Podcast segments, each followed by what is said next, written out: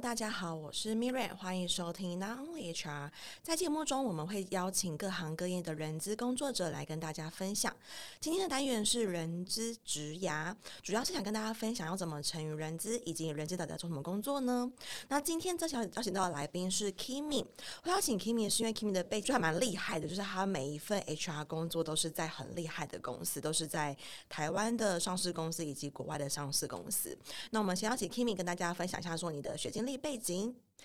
，Hello，大家，我是 Kimi。那我自己本身的话，大学的时候念的是心理系出身的，然后在研究所的时候选择的是一个呃国际人力资源发展的研究所，这样子。那基本上的话，一路就是从研究所之后就一直在人资这条路上面做发展，包含实习的时候啊，然后到目前出社会之后，其实一直都是以这个人资的方向作为一个职涯的领域发展这样子。蛮好奇，欸，因为你当初心理呃大学是念心理系，那怎么会想要就是进到人资所去做就是下一个学习的领域呢？呃，其实是这样子，就是在我大学的时候，虽然念的是心理系啦，但是呃，这个课程修着修着，慢慢就确定自己想要发展的方向是这个心理咨商这条路这样子。所以，其实，在大学的时候，它有分成几个不同的类组，一个是比较偏向工商心理学这样子。那所以当时其实我在大学也是，就是把这个学分修好修满，就还去修了很多商学院的这些课程这样子。对，那一些辅系啊、学程等等，所以我就觉得，哎，或许往商科发展是我自己比较想要呃走的一条路。那所以其实，在当初的时候就决定，哎，那我是不是可以往这个方向去做一些进修啊，等等的，那才就这样子去考，做了考研究所这个选择。但最后也是误打误撞，就是进了人资所啊，因为其实当初其实比较是往这个企研所报名这样子，但是最后就是 经历了一个天人交战的选择，最后选了一个人资所，就是留在台北的机会这样子。原来如此，那蛮好奇，就是呃，因为有许多不论，即使他们本身是人资所背景的学生，也还蛮难找到第一份人资工作，因为很多人常说哦，104上面写的人资工作可能都要有几年经验啊，等等之类的。那 Kimi 你自己是怎么找到你第一份 HR 的工作？呃，老实讲，我是在硕二的时候开始进企业实习，那那时候其实算是算运气好嘛，可能是，其实我一开始找到是一家台商的这个蛮大上市上柜的这个制造科技业的公司。公司这样子，那当初其实老实讲，在找实习的时候不是特别特别顺利。那我当初自己一开始进去是一个攻读生的名义进去，就是好像只是要处理人资的一些行政作业这样子。对，那当初是以这个名义进去，然后一开始的工时其实也蛮短，可能一个礼拜就是一天一天半的时间这样子。那可能做着做着，他们也觉得，诶、他们确实蛮缺人力，那可能也觉得，呃。工作表现上，他们还 OK，还算满意的状态，所以慢慢的，他们就开始 assign 更多的这个专案也好啊，或者是更多的工作到我这边。那到我离职的时候，其实我一个礼拜去上班四天整天，所以其实那个工时是非常非常长的，就是已经快要差不多跟他们的全职的工作者差不多的时间这样子。哇，很厉害耶！所以我想特别另外再问一下，你觉得是什么原因让可能原本他们跟你谈的这个关系是一周一天，就是？呃，应该说什么样子的能力能够让一个 intern 甚至是 PT 变成一个四天将近 full time 这样子的一个能力？你觉得你做什么让他们觉得就是很很值得让你留下来，或者是让你给你更多更可靠的工作的？嗯，呃，其实当初蛮有趣，就是因为他们所有的新人就是进来之后都需要去中国受训。就是大概一两个月的时间，工读生也是，呃，工读生不用，就是他们所有政治.他们叫做新干班。哎，这样讲出来，大家可能就知道是哪一间公司。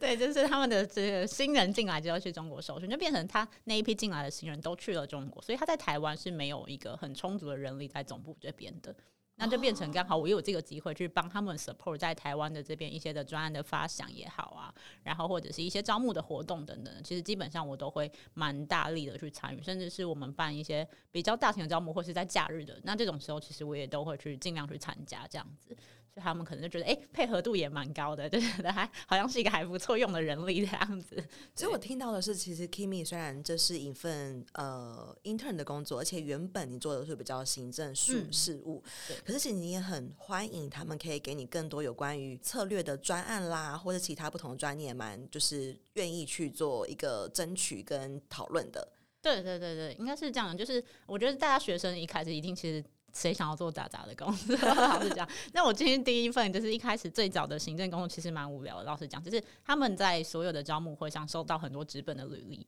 那这些纸本履历你要怎么办？你要人工 key in 建档。那他其实他找了全部部门的人一起做这件事情，但因为那个履历量太大了，就是你可能一个人要做可能三五百份。的这种数字，但我们有十几个人在做，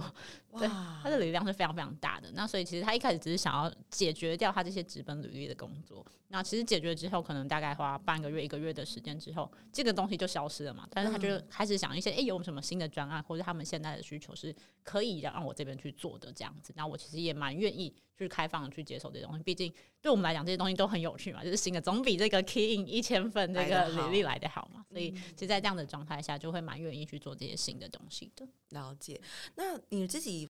在做 intern 的时候，你觉得跟你在人资所，就是或者是你对于第一份 HR 工作的想象，是有符合你的期望跟那个样貌的吗？老实来讲，因为以学生角度来讲，我们学的东西都很理论。就是我读的是国际人力资源法案说，我们甚至连台湾的劳基法碰到的比例都很低。哇，对，所以其实对我来讲，业界的所有东西都是很新鲜、很有趣的。所以我觉得，呃，不能说有没有符合想象，但至少我是觉得是非常有趣，是我愿意去花很多时间在这个职场上面的。嗯，对。那你自己做了那么多份不同的文化、企业文化，以及像是不同层级、不同规模的人资的工作，那你觉得你最喜欢就是 HR 的哪一环？嗯。老实来讲，我觉得 HR 最有趣的一点是，就是你可以碰到很多可能一般员工不会碰到的主管也好啊，或者是一些比较 high level 或者是很资深的这些员工等等。那如果你今天是一个普通的，比如说我就是做好我的行政，其实我根本不会碰到这些人。所以我觉得 HR 对我来讲最有趣的是，你可以认识很多高阶主管，甚至让他们认识你。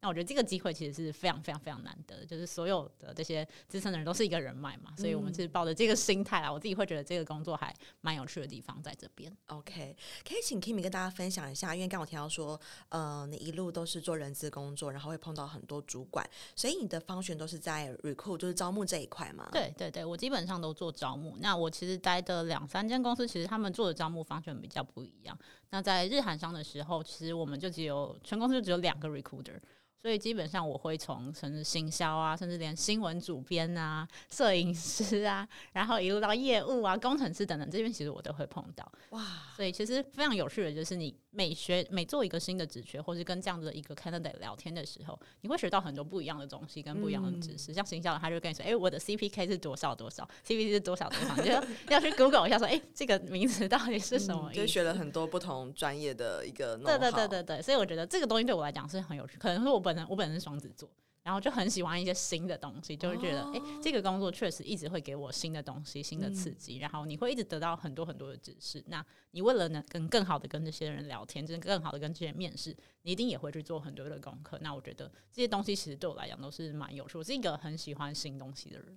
对。哇。所以这一路以来，你招募过不管是行销啦，甚至是关媒体面，还有工程师面，有哪一个是你特别钟爱的，或是你觉得诶招募起来很有很有心的，或者是你会想要再去深耕的职务的领域吗？呃，我之前就会这样跟同事讲，因为在前公司我们要做。方方向太多了，然后我自己觉得，其实工程师是一个比较有趣的职位。虽然他的专业技能跟我们的专业技能领域是非常非常大的差别，嗯、但跟他们面试，你比较比较不需要去猜说，哎，他今天讲的东西是不是 有点过度包装啊，或者是什么？我觉得工程师就是他们的个性的关系，比起你跟业务聊天好了，就是业务会有很多，或者做行销的人会有很多夸大式的包装，你需要。呃，很深层的一一层一层去剥开这件事情到底是不是他做的，或者是这个效益到底是不是他讲的这样子。但其实工程师就相对来讲非常非常的单纯，所以他。呃，人格特质的关系，还是还有作品，可能就很明确，就是哦，这个 app 怎么样，这个 web 怎么样，压力测试怎么样？是你觉得是跟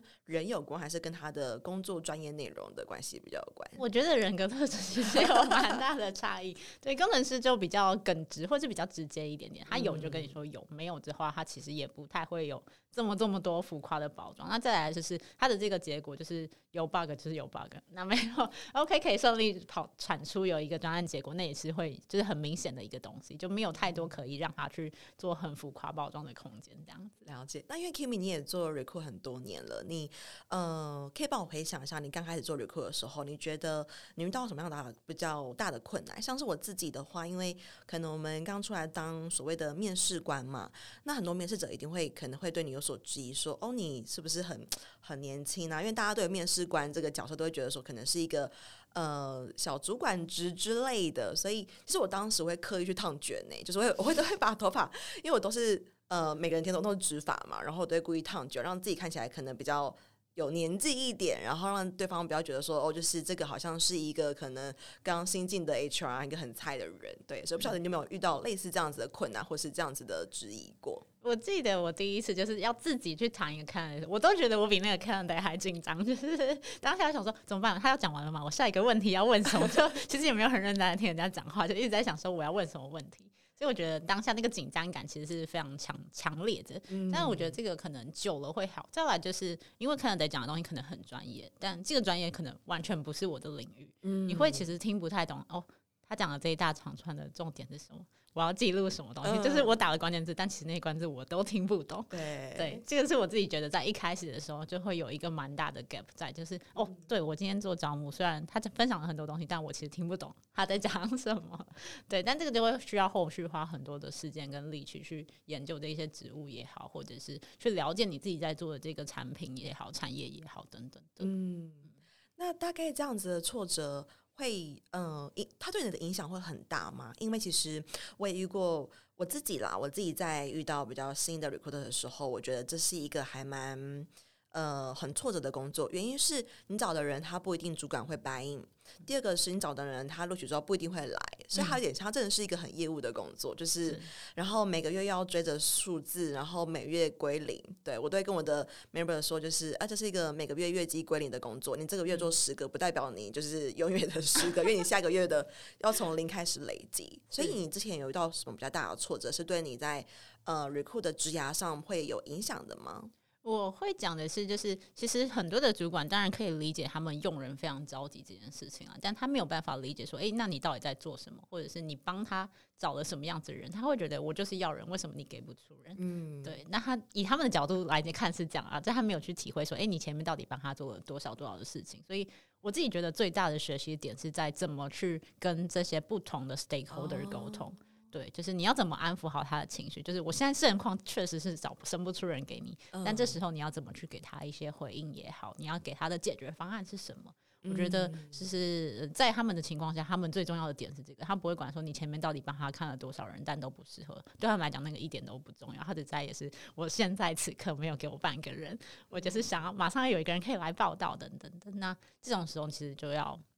我觉得软性实力的沟通上面，就是提升跟挑战，就是蛮重要的。OK，那蛮好奇，Kimi 以你自己就是蛮多年的招募经验，你会呃，你获得单位主管的信任的有什么 paper 或是诀窍吗？因为应该有，应该应该说这是一个。呃，我自己看我自己的话，会是一个久病成良医。一开始很菜的时候，你可能面对那种技术长、资讯长，你就会觉得啊，怎么办？我要怎么回应他？然后都要跟就是自己的 HR 黑求救。然后久了之后，你就知道要怎么去，不管不管是打呼噜也好啦，或是跟他秀出你的招募漏斗的绩效也好，那你自己你会有什么样子的方法在呃跟单位主管这样子的一个互动拉扯上？我觉得很有趣的一个点就是，我其实从前公司离开的时候，就是 CTO，就是技术长，他还很就是在群组，在工程师没有我在的工程师群组里面说，哦，就是 Kimi 要离开，很可惜啊，他是一个就是很棒的 HR 什么的。我觉得这个点可能是在于，就是你要让他们有一些弹性，就是觉得说，哎，你不是就是这么制式化的 HR，或者是这么死板的 HR，因为好像很多就是年纪比较呃资深一点点的这个这个员工，他们对于 HR 都会有一个刻板印象，就觉得哦，就是。HR 就是公司的打手嘛，就是公司说什么他们就做什么，然后没有任何的弹性空间等等。但我觉得适时的施予他们一些小惠，一些你可以自己做的弹性范围，可能就说，哎，有这个东西其实他应该要做，可能你可能给他一点小小优惠，就是说，哎，我帮你做掉啊，什么什么什么类似这种，他们就觉得哦，这个 HR 就是真的是很帮他着想，或者是你在找人的时候也可以跟他说，哎，哪一些点是我们特别有看到，然后可以提供给他等等。我觉得他们慢慢慢慢会去建立这个中间的信。然后再来是，如果你可以常有一些主动去承接一些专案啊，或者什么下来，他们其实也都是长时间来讲，我觉得大家都是会看到的。嗯，那像这样的方式下，他们就觉得，哎，这个 HR 真的是会为单位着想，然后又很积极主动等等，他们就会蛮喜欢的。嗯，我都常常会认为 HR 对内很像一个客服的角色，嗯，因为不论是我们在回应可能一般呃同事员工他们的一些，不管是对于呃薪酬啦、出勤啦的需求，然后单位单对于单位主管一些招募的需求，我们都要做好很很好的顾客管理。对，所以包括我自己，我在对于单位主管的时候，我都会把他们当做是一个呃，就是不管是大供应商或是大客户，因为他们第一个他们可能会掌握这个 HR 在于公司的名声。对，或者是在于老板面前的一个绩效，所以我认为其实 HR 在于对内来说跟单位主管关系是还蛮还蛮重要的。嗯，那你自己认为可能做 HR 这么多年，觉得这个工作，因为我们也呃 recruit 过很多不同的专业职务嘛，你觉得 HR 这个工作比起其他的产销发财或是其他的资讯类啊，你觉得什么特别的地方？特别的地方哦，我觉得像刚刚讲，就是你可以碰到非常非常多的这些人，再来是你碰到的。呃，窗口绝对会比就是你碰到的包含产业类别人的人的多寡，绝对会比一般职缺的人要来得多。就算你可能做一个行销，你会需要对到外部的 partner，但那可能就是一个呃固定的厂商，就是固定的窗口。但人资它特别的地方就是你会每天每天遇到非常非常非常多的 candidate 也好，manager 也好，就是你要遇到的人实在太多太多了。所以我觉得呃好处的是就是你可以在这个中间去学到怎么去跟别人沟通，或者怎么跟别人合作。然后用什么方式？因为每一个人他其实状况都不一样。今天这个 candidate 可能是不想要来你们公司，或者是诶，他根本就没有意愿要参加面试。那其实你在中间就会想说，诶，我要怎么去说服他？那在这个每一次的谈判过程，或是每一次的沟通过程，我觉得自己都会有所进步。你可能会找到一些美感也好，或者是诶，有哪一些话术可能对 candidate 来讲很有吸引力，或是你会这样说，哦，我要先知道他的痛点在哪里，嗯、我才去给他的我的说辞嘛。因为一开始可能就不知道，就很紧张，就是啪啪啪，想要把我所有的优点都丢给你的这种感觉。所以我觉得最有趣的地方或者最特别的应该在这边，就是你会在一直一直不断在跟每天可能跟十个人以上交谈的过程中，去学到很多很多新的东西。对，OK。那我自己会认为，嗯、呃，其实我做 recruit，嗯、呃，我自己过去的背景比较多，也是在 recruit。然后其实我到后期会有一点疲乏，就是啊，要面试了，啊，九点有面试，十点有面试，我觉得会有一点没有像刚才这样。刚开始当面试官的时候会很兴奋，说：“哇，我今天要面什么职务，然后我要准备什么。”后期我觉得会有点就是，嗯，太老练了嘛，就是会觉得哦，就就是面试啊。所以不晓得 Kimi，你对于这样子的，比如说很常态性的，比较是呃一样的任务内容，会有会有疲乏或者是厌倦等等的现象产生吗？老实来讲，还是会有。我觉得我自己目前在的美商公司，还有我们的职缺其实分的非常非常的细，就是我们有前端的 sourcer，然后我自己是做 recruiter，就是可能从他进入面试之后开始接手。那其实我也有听过，就是 sourcer 的同事会说：“诶、欸，我觉得我每天都一直在做一样的事情，我就是打给 candidate，介绍我的职缺，讲一样的话，问他一样的这个 screening 的 question。”所以这些东西其实对他来讲都觉得，哎，我每天都一直一直在重复做这件事情，是很消耗的。但对我自己来讲，我会觉得，对，确实可能你讲的话是很类似的。但是可能 candidate 会丢出不同的问题也好，嗯、我觉得从他抛出的问题当中来讲，你会有新的学习，有一些东西你会发现，哎、欸，这个是我之前没有想过的问题，或者哎、欸，我确实对这个职缺还是有不了解，或者对公司还是有不了解的地方。我觉得可以透过他们的问题或者他们的互动得到一些回馈。然后再来是我们公司非常在意问卷，就是大家都满意度啊，所以其实他会请 candidate 去填问卷。所以可以从他们的回馈知道说，哎、欸，你有哪些地方是做的还不错的，或者是有哪一些地方是还可以再进步的，就是还是会有 candidate 就是比较老实一点的 会写这种东西。但有一些还蛮好笑，就会写说什么台湾 number one，我就是 完全不相关，但他可能就觉得你的服务还不错啊，就是介绍的还不错的呢，他们就会给到一些蛮正向的 feedback。我觉得这个点就是可以给自己一个成就感跟动力来源吧。毕竟我觉得。以工作来讲啊，成就感对我来讲是蛮重要。当然，除了薪水之外啊，薪水还是很重要，嗯、但成就感还是一个蛮大的动力来源的。蛮好奇，刚提到问卷，所以是每一个。呃，阶段每一个 session 还是整个就是到 on board 会有一个一次性的问卷，呃，会会最后会有一次性的问卷给到 candidate，就是不管他今天是被 reject 也好，或者是他是 on board，他们都会去发这样的一个问卷去了解到说，诶、欸，呃，你今天觉得这个 recruiter 的服务怎么样子啊？或者是诶、欸，他在哪一个部分可以再进一步啊？也可以在就是你已经觉得很棒的地方啊，去邀请他们给一些回馈这样子。哇。那 Kimi，你会认为在整个不论是从问卷的呃评分，或者是呃招募的周期的时间的长短，或者是面试的量啊，你觉得整个 HR 的招募甄选这个工作当中，压力最大的环节，或是那个 key point 会是哪一个面向？我自己觉得呃有几个面向，就是像初期你要怎么去说服 candidate 去。考虑这间公司，因为我们公司的面试关卡稍稍多一点点，对，所以其实很多 candidate 他已经在很稳固的状态下，比如说我已经在同一间公司待了十年十几年了，或是我现在就已经做得很好，薪水也很满意了。那这时候你要怎么去说服他？你不能一直说，诶、欸，我的 branding 很好，我就是就是用这个公司的名称去吸引他嘛。他对他来讲可能没有这么大吸引力，因为他必须要花很长的时间去参与你的这个呃准备你的面试，参与你的面试。嗯那对他来讲，这个可能就是没有这么大的吸引力，所以我觉得这个点其实蛮 challenging 的，就是你要拿什么东西去吸引人家，就是除了公司的 branding 之外，你的 packaging 如果不是对他来讲不是有特别特别大的涨幅的时候，你要用什么去吸引人家？那其实公司内部会开很多类似的这种 talking point sticker，就是教大家说，哎、欸，有什么点是你可以拿来用的。然后当然是 closing candidate，其实也是蛮重要的一件事情，就是包含呃 reject candidate，或者是你要怎么去说服他接受你的 offer。就因为很多时候有些人会觉得，哎、欸，我有拿到其他 completing offer 也不错啊，就是 我最近才被拒绝，所以我就是还蛮有感。就是你要怎么去在这个中间做一些 negotiate，我觉得也蛮有趣的。OK，我跟大家补充一下，因为其实 Kimi 在的公司，不论是日韩商，或者是美商，或者是台湾企业，我觉得都是呃 Top，应该说百分之九 PR 九五啦，我觉得会是很多人的梦想的公司。所以我我听到我觉得蛮讶异的是，就是原来就是这些梦想公司也会有遇到就是被 reject 的这种情形。对，所以呃，包含现在日韩商或美商，或者是台湾很大的呃台商的制造业，都会被 reject 的这种情形，会很频繁的发生吗？呃，老实来讲还是会有，但不能说到非常频繁，但我觉得也没有到比例非常非常低。对，因为毕竟现在的呃新创公司也好，很多都他们 package 其实都给的相当不错。然后，或者是其实台湾现在有非常多的这些半导体产业的薪水也是非常非常不错的。那如果你的 package 没有这么有吸引力或是竞争力的情况下，其实呃，你就要想想一些其他的方法或者其他的服务去吸引到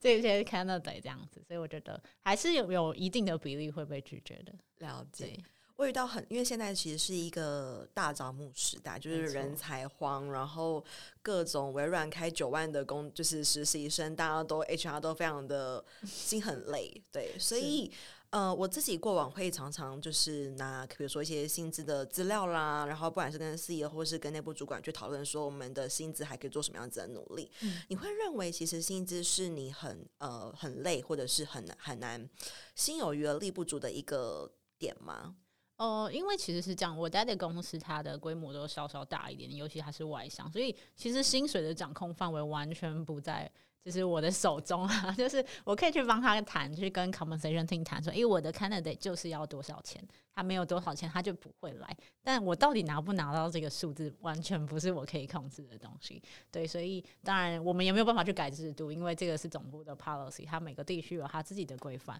所以其实台湾的，就是以 recruiter 来讲，我的掌控度是很小，我只能一直跟他说：“诶、欸，我的 candidate 有怎么样的数字，他的 competing offer 给他什么样的数字，你能不能尽量帮我达到这个数字？但能不能达到这件事情，也完全不在我们的掌控里面。这样子，哇，对，所以听起来其实 Kimi 你很。常遇到呃，求职者会拿他的另外呃一份 offer 的数字来直接很明确告诉你说，哎、另外一家给我多少这样子的情形发生。哦，现在我们公司总是有一个很有趣的 policy，他说你不要问 Canada 现在多少钱，你直接问他 expectation 是多少就好了。他强烈就是不希望我们去问人家现在的数字哦。但是其实这会有一个还蛮模糊的地带，是诶，你可能遇到狮子大开口的 candidate，他可能喊了一个根据他现在可能是两倍的薪水的数字给你，嗯、但因为他强烈叫叫我们不要去问人家现在的薪水嘛，所以其实我也不会知道，但我大概会知道，诶，市场的行情大概在哪边，或者是诶，他们同公司的 candidate 大概薪水在哪边等等的，所以我觉得就是你自己还是要去拿捏一下，就是这个 candidate 到底是狮子大开口，还是你觉得诶，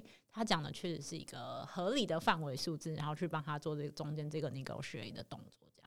哇，为什么会有这样子的一个制度产生？是各自相关的关系吗？还是我觉得总部的想说，他会比较像是说，诶、欸，他不希望我们被这个东西影响，因为其实以台湾很多企业来讲，我就是以你前一份工作，我可能加十 percent、二十 percent 给你嘛，但这其实不太 fair，因为每个人来的公司不一样，并不代表他的实力就在那边。那他如果只是因为一时被低估，他是不是永远就翻不了身？对，就是这个感觉。所以我觉得可能是以这样子讲。角度去出发，我们希望比较去公平的对待所有的 candidate，就是我们只透过他的面试的结果来评估说，诶，他是不是我们今天想要找的人？那他的能力等级大概在哪边？那透过这样的方式去做核心的动作，我觉得 overall 来讲确实是比较公平一点点吧。哇，OK，谢谢 Kimi，我觉得这是一个呃，在台湾真的很少很少公司会没有去问到他现在的。这份工作的薪资多少钱，真的非常非常少。那我也蛮好奇，Kimi 你自己对于你自己的职涯，就是呃，可能未来的一年或是五年、十年，你有什么样子的工作的规划，或是呃，人资职涯上的一个目标吗？因为你现在其实你现在的公司应该算是很多 HR 的一个目标了。那你还有什么在更更进阶或是更新的一个目标产生？了解这个问题，其实我自己也一直在思考，就是哦，如果我今天已经在这样的一间公司里，那我的下一步，或者是我的未来，可能要往怎么样的方向去发展？那我会一直说，哎，我可能长远来讲，我会想要当一个 HRBP。但因为其实，在这样的大公司里面，其实呃，它的分工是比较精致的状况下，其实我就只能一直 focus 在 recruit 上面。所以，其实我对于呃 recruiter 之外的所有的业务相关，其实可能比一般公司的这个 HR 来的不不熟悉很多啦。所以，我觉得我对于自己的期待是，可能在其他的 function 上面也可以有一些尝试啊，专案上面也可以有一些碰撞、火花等等的这样子。嗯，对，因为毕竟我自己觉得 recruit 不是我想要做一辈子的职业啦，就是可能还是也有一些更多新的发展这样子。了解，OK，谢谢 Kimi。那你自己身为一个人资大前辈，然后其实是还蛮，我觉得是蛮成功的一个 人资工作者，就是就以很多 HR 的一个比较来说，是还蛮成功的一个标杆。那你对于想要进入人资领域的人，你有什么样子的建议吗？呃，我自己有几个点，就是可能是在我自己这几年工作上的体悟啊，就是其实我本身也不是一个就是特别外向的人，甚至是我以 MBTI 来讲，我是一个内向性的个性。然后其实很多人都会觉得说，哎，做账务是不是就要非常外向，或是哎，我一定要非常喜欢人，我才有办法去做 HR 这件事情。所以我觉得其实也不用，你只要可以在工作里面找到你觉得有趣的地方就好了。那个性这件事情，其实我一开始是非常讨厌跟不认识的人讲电话的。哇！但是我觉得它是可以有一些调整的空间的啦。就是虽然我现在每天可能跟五个以上的 陌生人讲电话，所以我觉得是有一些慢慢的调整的空间。你要去从中间找到你觉得有兴趣的地方，那其他地方你可能就可以没有没有这么重视嘛，或者是诶，那些有兴趣的地方，可能可以把你带往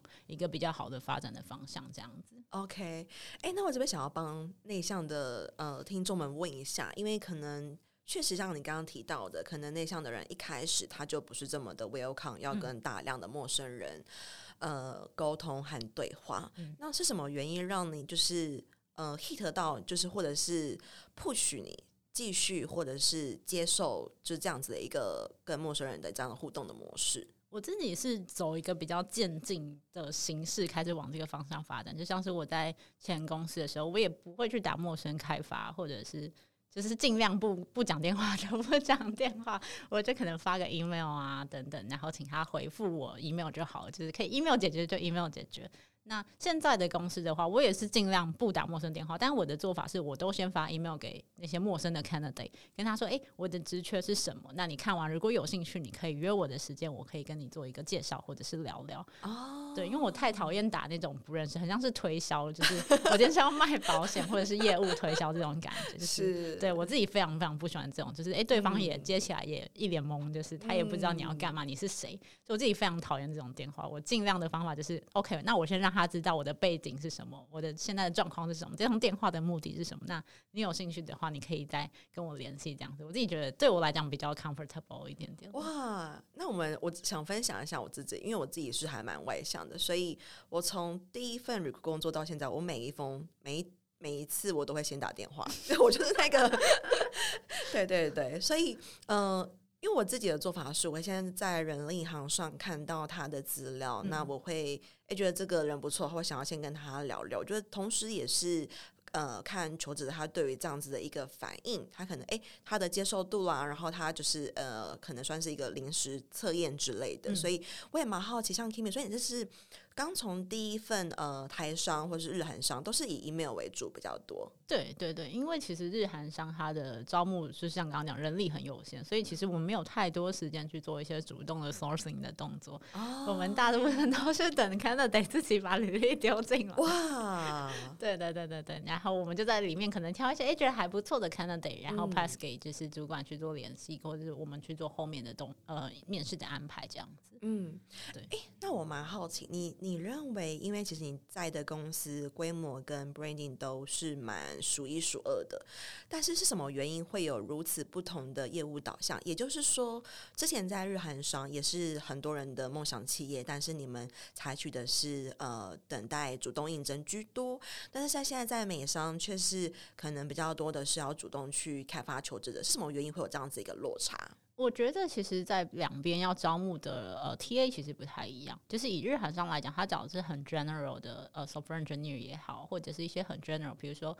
如果我是 engineer，我就是找前端、后端，就是这种比较常见的这个 engineer 的 type。但现在美商来讲，我们会找到一些很 niche 的 focus area，比如说我就是要找一个做 USB 的，他就一定要 focus 在 USB。对，然后加上他开的职缺量其实非常非常大。所以其实，在你希望再找到这么资深的人，又这么专精的人，然后又希望人家主动投递的情况下，其实是很难的。因为我当初进来之前也有一个迷思，就是诶，公司这么大，品牌这么大，一定有源源不绝的履历会进来嘛。但其实我进来只有我一个礼拜找一个职位啦，可能收不到五封履历吧。哇，就是我们 真的是履历量非常非常的低。但在这样的情况下，你一定要主动去做开发，主动去找到这些很 senior 的 candidate，因为。这么资深的呃 engineer 来讲，他们其实主动会做投递或者主动去看外面机会的比例没有这么高。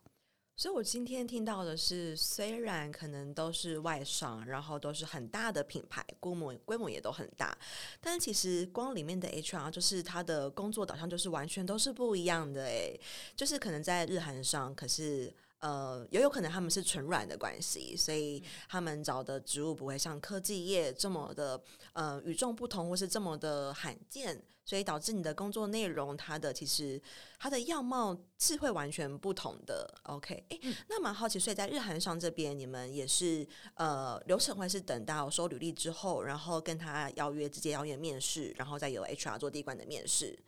哦，HR 我们甚至放在最后面啊，因为像刚刚讲那个 人力不足，我们连履历筛选，哎、欸，你投递之后就会直接进到主管的信箱哦，就是主管会直接去做第一阶段的筛选，那他会再告诉我说，哎、欸，哪一个人他想要排面试，我们就帮他把后面流程排完这样。OK，所以跟大家这边跟大家分享，就是因为很多人其实我觉得对于大公司、对于外商，大家都会有一个标签，嗯，就是说，哎，Miriam 是不是大公司的 HR 都在做什么事情？是不是嗯、呃，可能不是你大的公司都不太需要招募啊，或者是什么他们流程是怎么样怎么样？但是我觉得今天从 Kimi 的一个分享里面，我觉得我听到的是，这呃，不论是日韩商，甚至是台商很大的呃制造业，其实他们的流程都不太一样，嗯，并不是说哎大公司 HR 都是怎么。怎么样都不用打电话，或者都不用去开发，嗯、好像不是这样子。那也不是说，哎，好像就是品牌大，然后梦想公司就是一定都有很多人 on board，一定都有很多人不会去呃 reject 你的 offer，、嗯、好像也不是这么一回事。OK，谢谢今天 Kimi 的分享。